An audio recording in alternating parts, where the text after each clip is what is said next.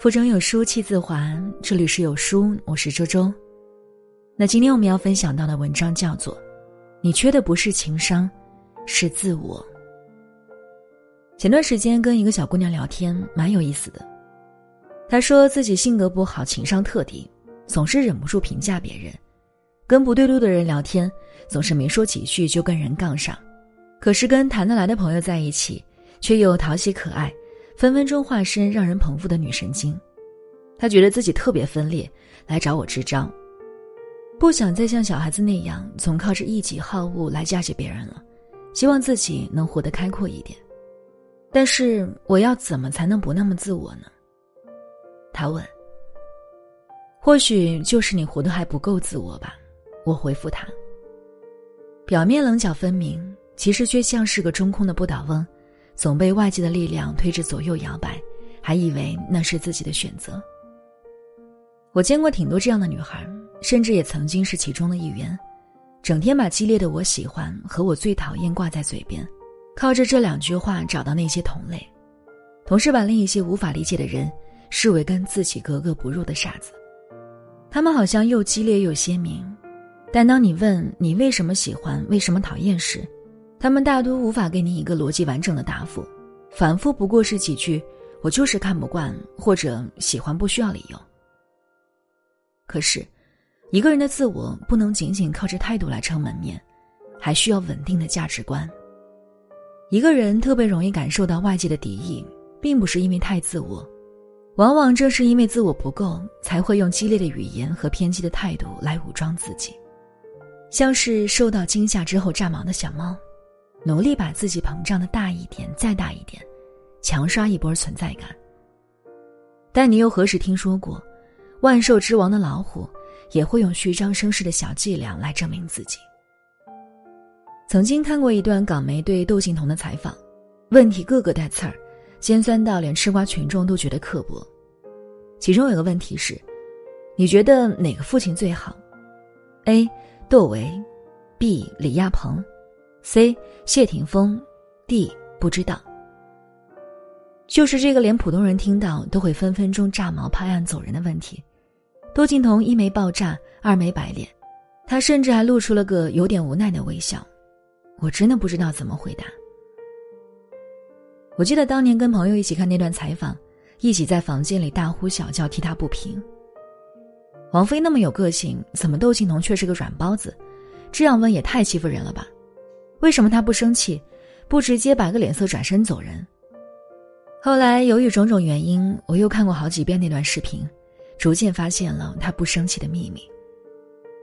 那根本不是喜怒不形于色的修炼，也不是滴水不漏的高情商，或者什么委曲求全的小可怜。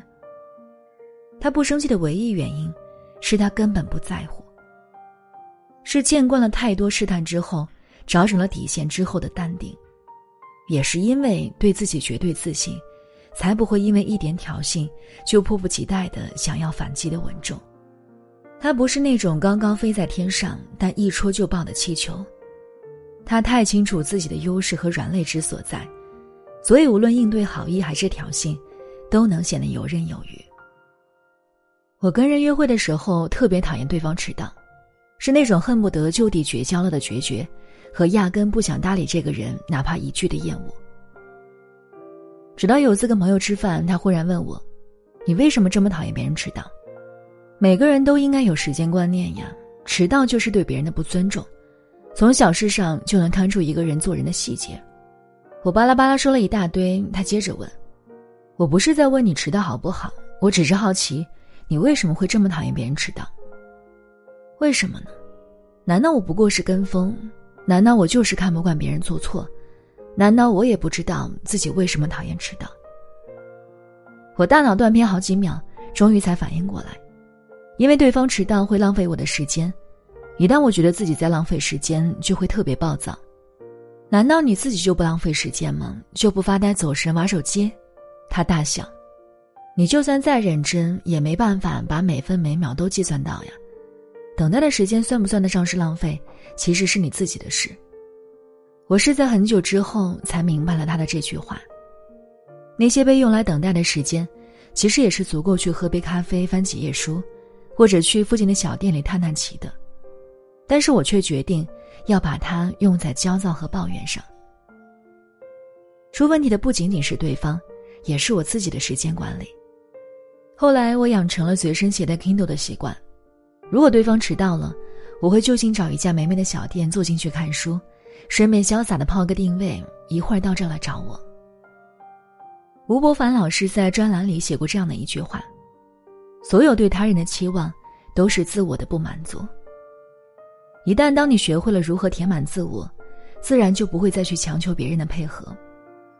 与谦逊无关，与情商无关，无非是当你知道了自己能掌握航向之后，就不愿再把控制方向的缰绳握在别人手中。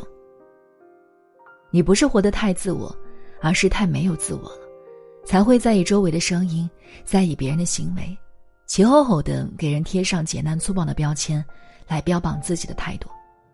就像当年明月在《明朝那些事儿》中所写的一样：“人是因为坚定而强大，又因为强大而温柔。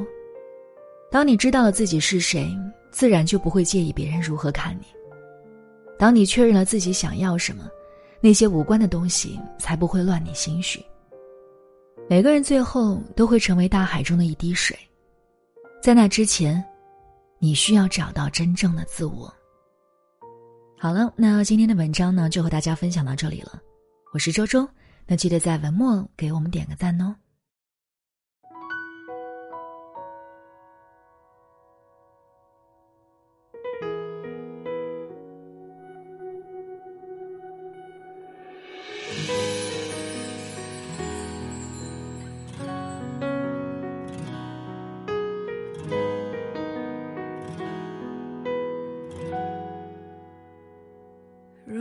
说你是海上的烟火，我是浪花的泡沫。某一刻，你的光照亮了我。如果说你是遥远的星河，耀眼的让人想哭。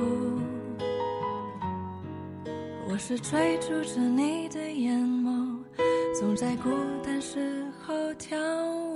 夜空，